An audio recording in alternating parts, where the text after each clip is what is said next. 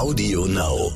Und deshalb ist die gute Nachricht, die, die, die Zukunft ist weiblich, was gerade solche Leadership Skills und Entwicklungen angeht. Aber dieser Bias, äh, den abzuarbeiten, das war eigentlich so eine mit der Hauptaufgabe, den wir im Bereich Gender Diversity hatten. Willkommen bei How to Hack, dem Podcast von Business Punk. Hier verraten euch erfolgreiche Gründerinnen und Gründer, Macherinnen und Macher und Kreative, was sie in ihrem Job anders machen. Unsere Gäste erklären euch ihre persönlichen Tipps und Hacks fürs Arbeitsleben. Und das Beste daran ist, dass es nicht nur einfaches Blabla gibt, sondern handfeste Learnings. Ich bin Tijen, Gründerin und Moderatorin und freue mich sehr, Host dieses Podcasts zu sein. Hallo zusammen und herzlich willkommen zu einer neuen Folge vom weltbesten Podcast der Welt, nämlich Business Punk. Ach, ich freue mich auf diese Folge und ich habe mich ehrlicherweise schon fast schon Jahre darauf gefreut. Und das kann ich auch deswegen sagen, weil es natürlich diesen Podcast auch schon Jahre gibt. Äh, ich habe äh, ihn immer wieder überzeugen müssen und habe gesagt, kannst du, möchtest du gern zu meinem Podcast kommen? Und dann hat er sich irgendwann erbarmt äh, und jetzt habe ich ihn virtuell zumindest zugeschaltet. Er heißt Christian Rieke, ist Leiter Personal bei AXA Region Nord-Süd. Außerdem ist er dort auch für das Thema Diversity zuständig ähm, und treibt es wie kein anderer voran. Ich freue mich sehr, dass er da ist, weil wir sprechen heute über das Thema HR und Recruiting. Lieber Christian, schön, dass du mir virtuell zugeschaltet bist. Hallo, liebe Tijen, herzlichen Dank für die Gelegenheit dazu und es ist sehr nett, wie du mich eingeführt hast. Selbstverständlich habe ich dich seit Monaten drum angebettelt, dass ich endlich in deinen Podcast darf und heute ist es endlich soweit. Es hat funktioniert. Ach, ich freue mich, dass du da bist. Und ich habe mir wirklich natürlich, äh, weil wir uns ja auch ganz gut kennen, muss man dazu sagen, ähm, lange Gedanken gemacht, dass ich möchte dich ja nicht langweilen in diesem Gespräch. Und jetzt könnte ich natürlich einsteigen mit, ah, was macht gutes äh, Recruiting aus, was macht gute HR-Arbeit in Unternehmen aus. Aber ich dachte mir, wir steigen damit ein, dass ich dich frage, erinnerst du dich an dein erstes Vorstellungsgespräch? Mhm. Ja, das erinnere ich ganz gut. Also man hat ja immer zwei erste Vorstellungsgespräche. Einmal das, wo man sich selber vorstellt und dann, wenn man in dieser HR-Rolle ist, auch in dem Gespräch, äh, dass man zuerst selbst mit einer Bewerberin oder einem Bewerber führt. Und das ist mir eigentlich am meisten in Erinnerung geblieben, weil es, als ich seinerzeit äh, noch parallel zu meinem Studium in Hamburg begonnen habe, bei einer großen gelben deutschen Bank, die es immer noch gibt, ähm, Personalarbeit zu machen da habe ich dann zweimal bei meinem damaligen Vorgesetzten äh, zugehört, fand das auch super spannend, was man da alles fragen kann, habe mir ganz viele Notizen gemacht und so weiter. Beim dritten Mal ahnte ich nichts Böses. Und äh, wir gingen in das Gespräch mit äh, einem Bewerber und mein Chef sagte einfach nur, das ist übrigens Herr Rickel und der führt jetzt das Gespräch. Das führte bei mir tatsächlich zu einer doch erheblichen Blutdrucksteigerung. Und ich hatte dann zum allerersten Mal diese sehr, sehr große Schwierigkeit zu bewältigen, dass man, wenn man ein Bewerbungsgespräch führt, dass man natürlich Fragen, intelligente Fragen stellen muss und auch noch zuhören muss, was die Antworten sind, diese Antworten möglichst auch noch bewerten muss und dann auch noch gleichzeitig sich überlegen muss, was die nächste Frage dann sinnvollerweise ist. Und gleichzeitig soll man auch noch irgendwas von der Bewerberin oder von dem Bewerber mitbekommen. Also das ist eine anspruchsvolle Angelegenheit. Bei der Gelegenheit grüßen wir mal alle Recruiter im Land, die da wirklich einen tollen, anspruchsvollen Job machen. Und äh, wenn du das mal so vergleichst, hat sich die Fragen, die du damals gestellt hast, ähm, in der Situation zu den Fragen, die du heute stellst, da hat sich ja, glaube ich, einiges getan, oder? Aber ganz radikal hat sich das geändert, ja.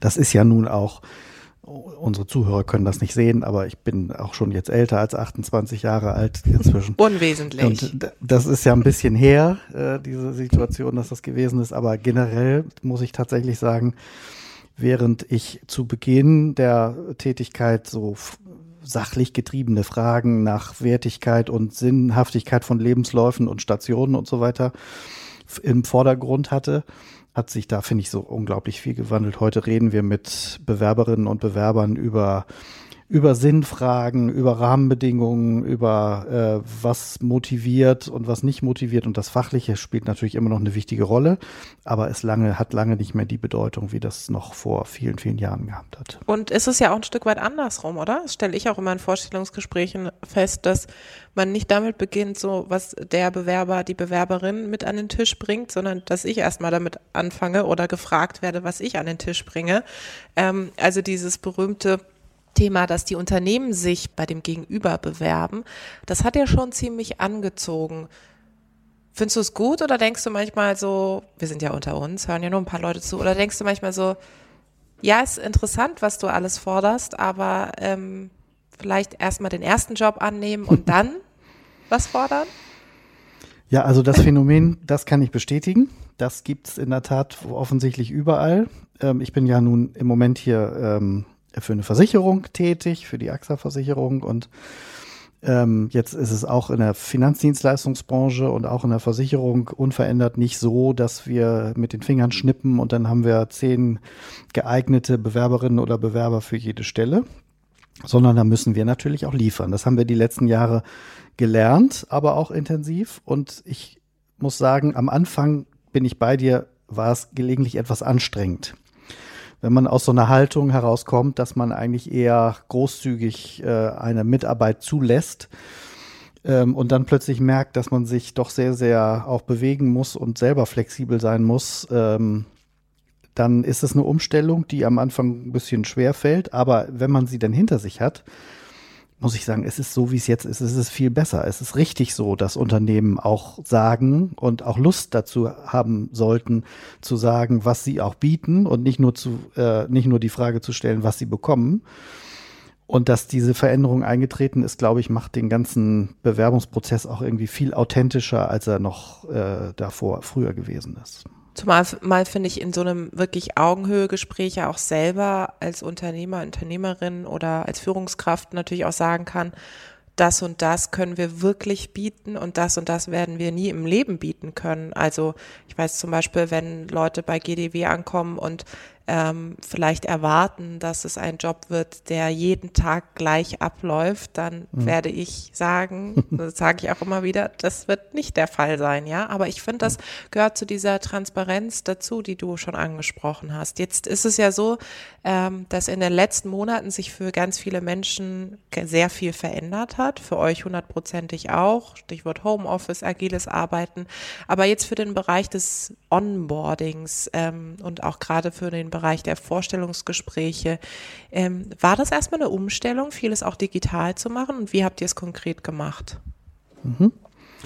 Also nun ist es glücklicherweise bei uns so gewesen, dass wir bei AXA schon vor ungefähr drei Jahren damit begonnen haben, ganz intensiv die Vorbereitungen dafür zu treffen und das auch umzusetzen, dass die Belegschaft grundsätzlich auch von zu Hause arbeiten kann. Also die technischen Voraussetzungen sind geschaffen worden und noch viel wichtiger, der Mindset ist auch irgendwie geschaffen worden, sowohl bei Führungskräften als auch bei Mitarbeitenden, dass es eben möglich ist, einen Teil seiner Zeit auch im Homeoffice zu arbeiten. Wir hatten bisher so vor Corona die Regel, zwei Tage die Woche ist sozusagen so eine Art Regelmöglichkeit, von zu Hause zu arbeiten. Das heißt, diese Umstellung, die Corona erforderte, dass wir von heute auf morgen gar nicht mehr die Möglichkeit hatten, in den Büros zu agieren, die hat uns jetzt erstmal nicht vor unlösbare organisatorische Voraussetzungen geschaffen. Aber trotzdem ist ja gerade im Recruiting-Prozess, wo wir auch häufig mit Assessment Centern oder mit äh, ja, ähm, Gesprächssitu mit, mit, mit Gesprächssituationen arbeiten, ist es natürlich noch eine größere Schwierigkeit, ein Miteinander zu organisieren, wenn man sich nicht gegenüber sitzt.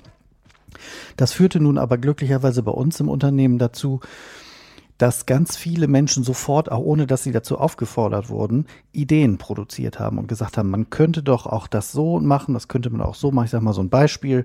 Wir waren gerade mitten dabei, den neuen Azubi-Jahrgang zu rekrutieren, der jetzt im August beziehungsweise im September an den Start gegangen ist, als das mit Corona losging.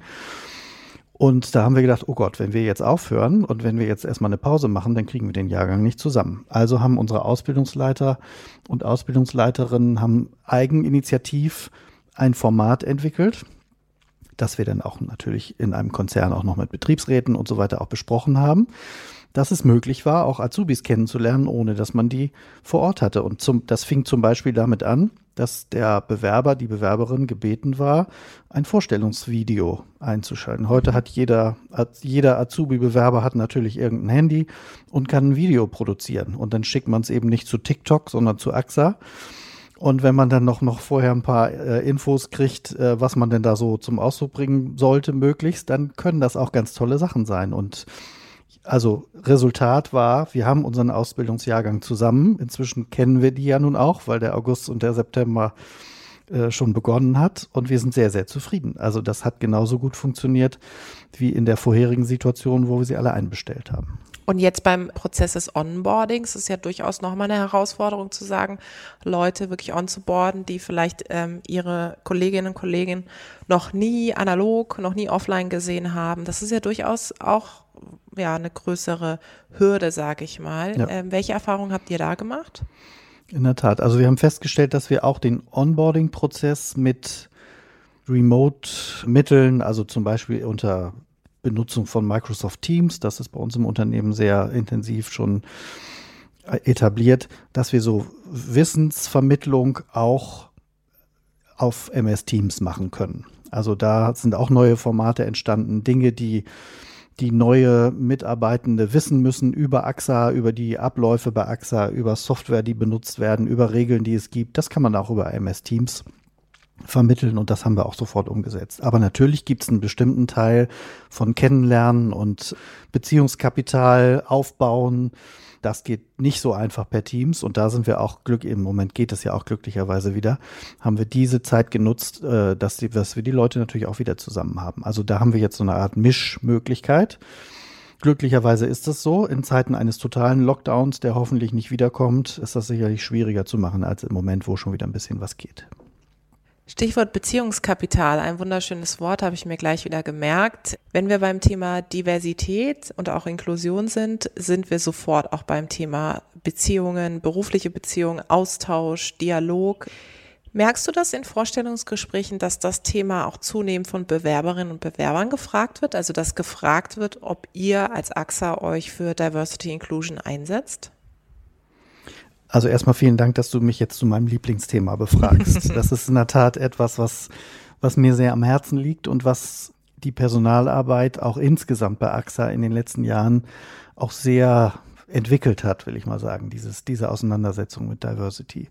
Und es ist so, wie du sagst, wenn wir Bewerbungsgespräche haben, ich will nicht sagen in jedem, aber ich sage in zwei von drei Bewerbungsgesprächen werden wir tatsächlich glücklicherweise mit der Frage konfrontiert, entweder was bedeutet eigentlich Diversity für AXA? Oder aber dann noch besser, finde ich, für unseren Erfolg. Wir haben gesehen oder gehört, dass das bei AXA eine große Rolle spielt und wie wirkt sich das zum Beispiel darin aus und dieses oder jenes. Und das ist, das ist eben auch ein Teil dieser Bedeutungs- oder Verschiebung, die äh, Rekrutierungsgespräche oder das gegenseitige Kennenlernen zwischen Menschen und Unternehmen in den letzten Jahren erfahren hat dass so ein Thema zum Beispiel einen recht zentralen Stellenwert bekommen hat. Also wir haben vor einigen Jahren angefangen, zum Beispiel im Bereich Sexual Orientation auch Diversity-Maßnahmen durchzuführen und auch öffentlich bekannt zu machen. Ich sage mal so ein Beispiel. Wir sind der inzwischen das größte teilnehmende Unternehmen ähm, beim CSD in Köln. Da haben wir jedes Jahr 300, also in diesem Jahr ja nun leider nicht, aber hatten wir die letzten Jahre immer 300 Mitarbeitende am Start und haben dann eine Riesenparty auch gefeiert und zum Ausdruck gebracht, dass das Thema für uns als AXA Belegschaftsmitglieder und Unternehmen wichtig ist. Und ich habe was gestaunt, welche Resonanz das auch gerade bei Bewerbungsgesprächen ähm, gehabt hat.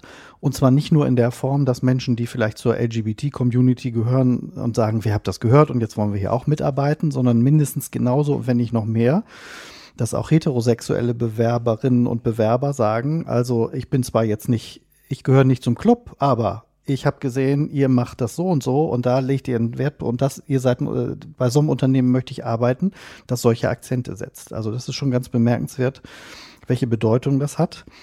Und zu diesem Wertekanon, den Bewerberinnen und Bewerber jetzt mitbringen, gehört es offensichtlich auch, dass das, dass man sich in einem Unternehmen diesbezüglich auch wohlfühlen möchte und da keine Kompromisse machen möchte. Glaubst du denn, dass Unternehmen das zukünftig noch verstärkt machen müssen, weil es irgendwann so sein wird, dass Unternehmen, die nicht auf Diversity Inclusion setzen, nicht nur nicht innovationsfähig sind, das sagen ja auch viele Studien, Zahlen, Daten, Fakten, sondern vor allem auch, dass sie keine Chance mehr bei jungen Talenten haben? Mhm. Also ich bin sicher, dass das, ähm, dass dieser Trend weitergeht und sich auch nicht bremsen lässt durch durchaus ja schwierige politische Entwicklungen, die es im Moment in der Welt gibt. In Deutschland ja zum Glück nicht so doll, aber wenn man sich so umguckt außerhalb oder in anderen europäischen Ländern oder sogar über einen großen Teich, dann kann einem ja Angst und Bange werden, was so die allgemeine Meinung zu diesem Thema ist. Aber das gilt meines Erachtens A nicht für Deutschland und B gilt es nicht für die Generation, über die wir gerade sprechen, die jetzt nachwächst und in die Unternehmen drängt da bin ich ganz sicher, dass, dass es einfach auch zukünftig keine Besonderheit mehr sein darf, dass man sich als Unternehmen diesbezüglich eine vernünftig, aufgestellt hat, sondern dass das einfach dazugehört. Die Frage, welche ist immer noch, welche Maßnahmen muss man dann als Unternehmen machen? Ich sag mal, so ein CSD-Besuch ist irgendwas, was dann auch selbstverständlich ist. Das, was da eigentlich hintersteht, ist ja, dass das Unternehmen eine Haltung an den Tag legen muss, dass man halt weiß als äh, Teil der Belegschaft, ähm, dass die, die maßgebliche Teile der Führungskräfte und der Belegschaft tatsächlich auch wirklich dahinter stehen, egal wie das, durch welche Maßnahme das zum Ausdruck kommt. Und die Unternehmen, die nur Maßnahmen schnell mal zusammenklatschen und sagen, naja, ansonsten kümmern wir uns nicht weiter um das Thema, denen werden auch irgendwann Maßnahmen nicht mehr helfen. Das ist meine Überzeugung, was die Zukunft angeht. Wann hast du denn angefangen äh, zu merken, okay, ganz ehrlich, also ich sollte vielleicht auch mal irgendwie meine eigene Haltung hinterfragen zu dem Thema rund um Vielfalt. Wann, wann hat es bei dir Klick gemacht? Ja, also es ist nicht so, dass mir das in die Wiege gelegt wurde, überhaupt nicht. Ich war eigentlich noch vor, keine Ahnung, sieben, acht Jahren war ich ein operativer Personaler, ähm, der die auf, also seine Aufgabe so definiert hat, dass eben die jetzigen Anforderungen des Unternehmens personell irgendwie gedeckt werden müssen. So. Da habe ich mir über Diversity nicht viel Gedanken gemacht. Das fing so ein bisschen an, als ich äh, an meinem Standort in Hamburg eine größere Gruppe von weiblichen Führungskräften kennengelernt habe, bei denen, die auch zum Teil in Teilzeit tätig waren und die ich beobachtet habe und wo ich gedacht habe, meine Güte, die machen so einen fantastischen Job. Und irgendwie haben die so wenig Möglichkeiten, A, das zu zeigen und B, auch dafür irgendwie durch Karriereperspektiven belohnt zu werden. Das war halt noch in einer Zeit, wo Führung in Teilzeit überhaupt gar nicht denkbar war und Frauen sowieso verdächtig in Führungspositionen waren und so weiter und so fort. Und das hat mich damals so ein bisschen, also da habe ich was gegen getan. Da habe ich gedacht, so jetzt machst du mal was. Da habe ich ein Mentoring-Programm aus dem Boden gestampft sozusagen, um zu gucken, dass wir da zumindest an dem Standort in Hamburg, wo es diese Talente gab, weiterkommen. Und äh, der positive Effekt, der sich daraus ergeben hat, war A, dass das tatsächlich sehr gut geholfen hat. Und B, dass AXA bei der Gelegenheit festgestellt hat, äh, dass sich vielleicht mal jemand komplett um Diversity äh, kümmern müsste und sich dann für mich entschieden hat. Was ja super ist. Also ich meine jetzt, ähm, ich habe es vorhin ja nicht nur gesagt, damit diese Podcast-Aufnahme besonders bequem für uns beide wird, sondern es ist ja auch wirklich so, dass du äh, als jemand bekannt bist, der die Diversity-Fahne nicht nur hochhebt, sondern wirklich einiges ja auf die Beine stellt, was das Thema betrifft. Der CSD ist ja eine Sache, aber es geht ja vor allem auch darum, intern Zeichen zu setzen und auch ein offenes Ohr zu haben für Stereotype, Vorurteile, für Geschichten, die da stattfinden da draußen. Jetzt kann ich mir vorstellen, du hast gesagt, du hast selber so eine Transformation durchgemacht. Jetzt gibt es vielleicht bei euch, vielleicht sogar auch bei anderen Unternehmen, ja einzelne Leute, die diese Transformation noch nicht durchgemacht haben und die vielleicht sich jetzt denken, wenn sie sogar diesen, diesen Podcast hören, hoffentlich, warum? Warum sollte ich mich jetzt mit dem Thema Vielfalt in meiner Position beschäftigen? Wie überzeugst du Kritiker und Kritikerinnen? Wie nimmst du die mit? Wie inspirierst mhm. und motivierst du die zu sagen, ja, das ist tatsächlich für jeden und jede da draußen ein Thema? Ja. Bei der Frage ist auch Vielfalt tatsächlich relevant, weil ich über die Jahre festgestellt habe, dass man schon die Menschen unterschiedlich. Also es gibt nicht das eine Argument, sondern je nachdem, wo ich Menschen dafür äh, abholen muss, sozusagen, muss man eventuell auch ein bisschen unterschiedlich argumentieren. Ich betrachte jetzt mal so im Konzern die Ebene des Managements, vielleicht Top-Managements. Das ist ja so die härteste Nuss, die man knacken muss, damit sozusagen das Unternehmen wirklich auch als authentisch wahrgenommen wird. Und da habe ich festgestellt, in den so, gerade so vor drei, vier Jahren haben wir einen besonderen Schub bekommen, weil wir den folgenden Zusammenhang miteinander verstanden haben und dann auch beworben haben. Wir sind davon über, wir sind ein Unternehmen, das sich auf die Fahnen geschrieben hat, kreativ innovativ und schnell auch zu sein. So, das, was ich jetzt gesagt habe, sind vielleicht nicht unbedingt Attribute, die man jetzt einer Versicherung automatisch äh, zubilligen würde.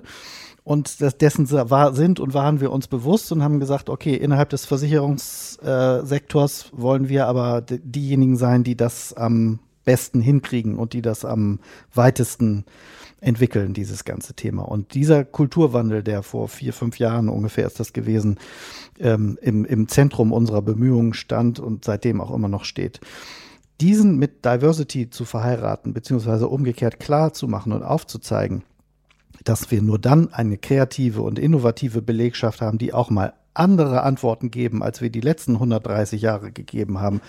Dass das nur dann funktioniert, wenn diese Belegschaft sich auch total wohlfühlt in der Art und Weise, wie sie arbeiten kann und auch ihre persönlichen Merkmale auch mit zur Arbeit bringt, wozu man die Leute nicht vertraglich verpflichten kann. Man kann nur sagen, ihr sollt euren Job machen, aber ob ihr eure persönlichen Erfahrungen und eure eigene eigene, Identitätsmerkmale auch einbringt oder so, das kann ich nur, darum kann ich nur herzlich bitten und ich kann als Unternehmen die Rahmenbedingungen dafür schaffen. Und das hat auch das Top-Management überzeugt bei uns, dass wir sagen, wir kriegen nur andere Antworten auf die Probleme, die wir haben, als wir, als wir sie bisher schon kennen, wenn wir auch andere Menschen oder auch mehr Engagement aus jedem Einzelnen sozusagen rauskriegen. Und unabhängig von Gerechtigkeit, das ist ein Grund, sich für Diversity einzusetzen und politische Vorgaben sind ein Grund und so weiter und so fort. Aber das Top-Management erreiche ich damit, dass ich halt diesen Nutzen, diesen wirklichen harten betriebswirtschaftlichen Nutzen, der aus Diversity rauskommt, tatsächlich auch aufzeige. Und ich will jetzt nicht ins Predigen kommen, Tijen, du kennst mich, ich neige dann manchmal dazu. Aber äh, ich sag mal, gerade unsere Initiativen zum Thema Sexual Orientation, Stichwort CSD, die haben einen sehr deutlichen Engagement und Kreativitätsschub mit sich gebracht, weil die LGBT-Community bei uns im Haus einfach gemerkt hat, wow, AXA meint's hier wirklich ernst. Komm, jetzt wollen wir auch zusammen was reißen hier. Und das ist ein tolles Gefühl. Also mehr kann man nicht zurückkriegen, wenn man arbeitet. Das glaube ich. Und diese wirtschaftliche Komponente, die du erwähnst, das sagen, besagen tatsächlich auch einige Studien und stellen auch den Kausalzusammenhang von wirklich divers besetzten Teams hin zu dem Output dar. Wenn wir aber nochmal den Blick auf die individuelle äh, Ebene werfen, jetzt steht dir da gegen, jemand gegenüber, der oder die es immer schon gewohnt war, so zu arbeiten, wie sie oder er vorher gearbeitet hat. Und jetzt auf einmal soll ich entweder sogar Platz machen für jemanden, die ich sag mal, die jünger ist und mich sogar links und rechts überholt und ich habe nicht mehr mein schickes Büro mit der tollen Fensterfront und dann entwickle ich ja vielleicht so ein, wie so ein Groll gegenüber dem ganzen Thema. Das beobachte ich bei vielen Unternehmen, dass sie, sobald auch die Quotendiskussion kommt, sofort zumachen. Und sobald das Thema Frauen in Führungspositionen kommt, sofort zumachen. Wie begegnest du denen dann? Welche Gespräche mhm. führst du? Vielleicht so ein Beispiel, das kann ich nur bestätigen, das gibt es tatsächlich auch. Also ein Beispiel dafür ist der klassische Männerreflex, wenn wenn Frauen oder Gender Diversity im, im Mittelpunkt von unternehmerischen Maßnahmen stehen, dann gibt es diesen Männerreflex, aha, Jetzt werden also nur noch Frauen befördert und wir haben hier überhaupt gar keine Chance mehr. Wir haben das zum Beispiel auch erlebt, vor, vor vier Jahren haben wir eine äh, Postkartenaktion in unserem Headquarter in Köln gemacht. Da ist es mir gelungen, alle Vorstände dafür zu bewegen, morgens um halb acht äh, am Haupteingang zu stehen mit Postkarten. Da war ein Diversity-Logo und ein AXA-Logo drauf und dann war die Frage, was bedeutet Diversity für dich? Und das haben wir dann allen, die reinkamen, sozusagen in die Hand gedrückt, haben nochmal gesagt, Mensch, ist doch eine coole Aktion, mach doch bitte mit. Gut an dieser Aktion war, dass die Belegschaft re realisiert hat, wow, hier, die meinen das hier wirklich ernst, hier stehen die Vorstände und reden mit mir morgens drüber. Ähm, schwierig an dieser Aktion war, dass es natürlich eben auch, und du hast es ja gerade gefragt, einen gewissen Anteil, zum Glück ist er nicht so riesig, aber einen gewissen Anteil von Menschen gibt, die dann sagen, also das wollte ich, stinkt mir sowieso schon die ganze Zeit hier und jetzt werde ich das hier mal auf die Postkarte schreiben. Und insofern kriegten wir, naja, weiß ich nicht, 15 bis 20 Postkarten, wo entweder höflich gesagt wurde, ich, für mich ist Diversity nicht wichtig. Oder aber äh, bis hin zu, muss man hier eigentlich homosexuell und Frau sein, um überhaupt noch was zu gelten und so weiter und so fort. Also das Thema gibt es natürlich, glaube ich, gibt es in jeder großen Ansammlung von Menschen und so gibt es das natürlich auch in größeren Unternehmen. Ich bin aber, also ich sag mal so, ich bin sicher, wir werden das nie komplett lösen, mehr oder weniger. Aber der Anteil derer, die sich sozusagen davon bedroht fühlen, der nimmt rapide ab, wenn A, ein Klima im Unternehmen herrscht, dass es nicht mehr diskutiert wird, ob wir in die Richtung wollen oder nicht, sondern nur noch über die Frage gesprochen wird, in welcher Art und Weise und in welcher Geschwindigkeit kommen wir dahin. Und B ist so ein bisschen, wenn wir die große Mehrheit der Menschen, die hinter diesen Gedanken stehen, wenn wir die auch noch dazu motiviert kriegen, positiv drüber zu sprechen und auch wiederum andere mitzunehmen. Also diesen Wechsel hinzukriegen, dass es eher cool ist, sich für Diversity einzusetzen, als wie es vielleicht früher gewesen ist, dass man so verdächtig gesagt hat, was ist denn das für ein Sozialklimbim und sollen, haben die Leute sonst nichts zu tun, die sollen doch lieber mal arbeiten. Wenn man diesen Change gekriegt hat, dass es eher cool ist, und das geht durch viele Maßnahmen und viel Kommunikation und auch viel Management Attention, wie man neudeutsch sagt, äh, dann schafft man es, den Anteil derer, die das wirklich fundamental äh, dagegen sind, sehr, sehr klein zu kriegen. Und dass immer noch 15 Prozent der Leute sagen, okay, ich, ich, mir gibt das nichts, aber die halten dann wenigstens ihren Mund. Das ist auch schon ganz schön viel geworden dann. Ja, absolut. Und das, was du gesagt hast, dieses, dass es cool ist, also so eine Begehrlichkeit für das Thema zu schaffen und äh, zu signalisieren. Es geht hier nicht darum, dass jemand keine Chancen mehr hat, sondern dass wir gemeinsam als Organisation gesund, nachhaltig und eben auch divers unterwegs sind. Beim Thema Vielfalt ist man ja super schnell auch beim Thema der Bias, der Stereotype und Vorurteile. Gibt es Stereotype bei dir in deinem Kopf in Kontext Diversity und Inclusion, die immer wieder aufkommen, die dich verzweifeln lassen? Du kannst jetzt alles hm. loswerden. also ich sag mal, ich glaube, ich, ich fange mal an mit Gender Diversity. Das ist natürlich für, glaube ich, fast für alle Unternehmen unverändert eine eine schwierige und wichtige Aufgabe, äh, den Anteil von Frauen in Führungspositionen zu erhöhen. So, das gilt auch für uns. Das wollen wir schaffen und da sind wir auch schon ganz gut unterwegs. Und für mich tatsächlich der ganz simple Bias ist für mich eine äh, immer noch große Hürde, der da lautet so sinngemäß, äh, wenn sich jemand nicht offensiv selbst um eine Führungsaufgabe oder um eine Herausforderung bemüht, ist er oder sie dafür nicht geeignet. Das war so ein Glaubenssatz, mit dem ich konfrontiert, sehr konfrontiert war, als, als ich begonnen habe mit dem Diversity-Thema. Und ich, wie gesagt, ich bin operativer Personaler, so ganz frei davon war ich auch nicht. Also ich habe auch früher in Assessment Centern gesessen, habe geguckt, ob jemand äh, aus dem Kreis der äh, Kandidatinnen und Kandidaten hier auch wirklich auf den Tisch haut und sagt, ich will das jetzt, dass das in meinem Sinne gemacht wird. Und wenn das nicht der Fall war, habe ich auf dem Bogen notiert, macht keinen Führungsanspruch geltend. Und insofern, weil ich das selber verstehen kann, verstehe ich auch grundsätzlich Menschen, die so gedacht haben oder denken. Aber das ist wirklich ein fundamentaler Fehler, den wir in den letzten Jahren aber auch intensiv rausgearbeitet haben. Und ich glaube, dass die meisten Führungskräfte bei AXA das jetzt tatsächlich auch verstanden haben insbesondere in einer Zeit, in der wir jetzt unterwegs sind, wo wir sagen, Leadership Skills gehen eigentlich viel mehr in die Richtung, Teams zu entwickeln, Coach des Teams zu sein, ähm, sich auch mal zurücknehmen zu können und andere glänzen zu lassen und trotzdem die Fäden in der Hand zu halten und aber viel wichtiger auch getting things done, Sachen zu erledigen und nicht nur drüber reden und so weiter. Alles das, was ich jetzt beschreibe, ist jetzt mal ein positiver Bias äh, und unsere Erfahrung, dass das Frauen vollkommen entgegenkommt und dass das eine Art zu führen ist, die die ich schon sozusagen eher auch als weiblich als als männlich definieren würde, wenn ich denn mal selber stereotyp unterwegs sein darf. Und deshalb ist die gute Nachricht, ähm, die, die, die Zukunft ist weiblich, was gerade solche Leadership Skills und Entwicklungen angeht. Aber dieser Bias, äh, den abzuarbeiten, das war eigentlich so eine mit der Hauptaufgabe, den wir im Bereich Gender Diversity hatten. Das glaube ich und ehrlich gesagt, ich kann das total nachvollziehen. Vor kurzem habe ich mich mit einer Kollegin unterhalten, die dann auch sagte, dass in ihrem Unternehmen eine Frau darauf angesprochen worden sei, eine Führungsrolle einzunehmen und sie hätte dann abgelehnt, hätte gesagt, okay, sie braucht tatsächlich noch ein Jahr, aber mit einem Coach an der Seite würde sie sich das in einem Jahr zutrauen. Und dann begann natürlich die Diskussion in diesem Unternehmen, ach Gott, jetzt kriegt sie eine äh, extra hier auf dem Silbertablett etwas präsentiert und greift nicht zu, also hat diesen berühmten Mut nicht. Und dann sagte meine mhm Freundin zu mir, das fand ich ganz bezeichnend. Ich, sie sagte, ich fand das eine total starke Haltung, Nein zu sagen, vor dem Hintergrund dessen, dass ich eben noch ein Jahr brauche. Mit Coaches, dann bin ich bereit, mhm. dann bin ich ready.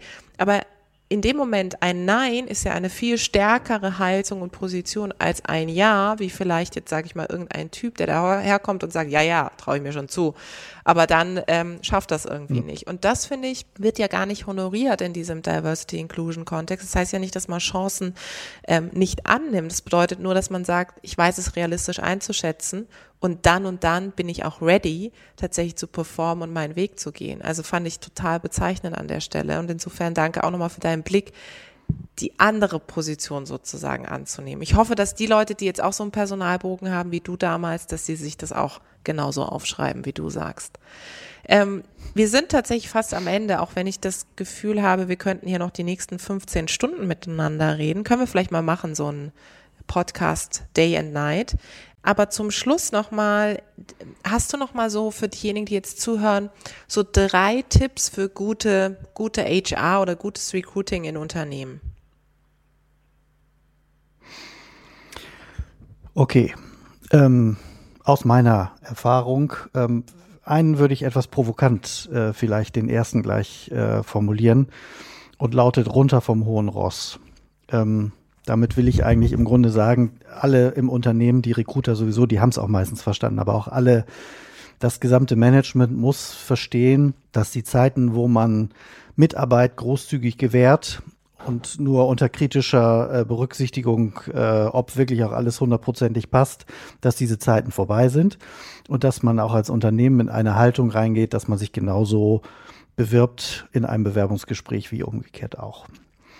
Dann glaube ich, wir haben bei AXA gelernt einiges äh, zum Thema, dass wir Trends, die es gibt, früh gestalten wollen und nicht hinterherlaufen. Ich muss immer sagen, wenn ich, wir machen das bei vielen Dingen sehr gut, aber natürlich auch nicht bei allen Sachen, aber solche Themen wie kultureller Wandel, New Work, Diversity, da haben wir uns mal entschieden, dass wir gesagt haben, das finden wir wichtig und da setzen wir selber Akzente. Und ich muss sagen, ich würde heute nicht mehr gerne bei einem Unternehmen arbeiten, wo ich das Gefühl habe, die machen es immer dann, wenn es wirklich gar nicht mehr zu vermeiden ist, dann ziehen sie irgendwie nach. Das ist nichts, was Bewerber irgendwie groß äh, heutzutage anzieht, sozusagen. Und als letztes vielleicht eben, weil Diversity mein, mein Herzensthema ist, ich möchte oder ich, ich, ich wünsche mir, dass alle Unternehmen Diversity als eine Haltung betrachten und nicht als eine Maßnahme, um irgendein Ziel zu erreichen. Diversity sollte etwas sein, was wovon man tatsächlich zu innerst überzeugt ist, was man auch tun würde, wenn man aktuell gar keinen einstellen würde oder so, sondern einfach, weil man es für richtig hält. Und das wäre so der dritte, die, der dritte Rat in Anführungsstrichen. Oh, es könnte kein besseres Schlusswort an der Stelle geben, lieber Christian. Es hat sich gelohnt. Ich kann nur sagen, du hast abgeliefert, du hast performt. Es war ganz großartig. Vielen Dank für das tolle Gespräch. Ich danke dir. Vielen Dank da draußen fürs Zuhören. Ich hoffe, es hat euch gefallen. Lasst uns gerne Feedback da, Verbesserungsvorschläge, was wir besser machen können sollen, was wir vielleicht genauso behalten sollen. Abonniert uns fleißig auf iTunes oder Spotify. Ich freue mich aufs nächste Mal.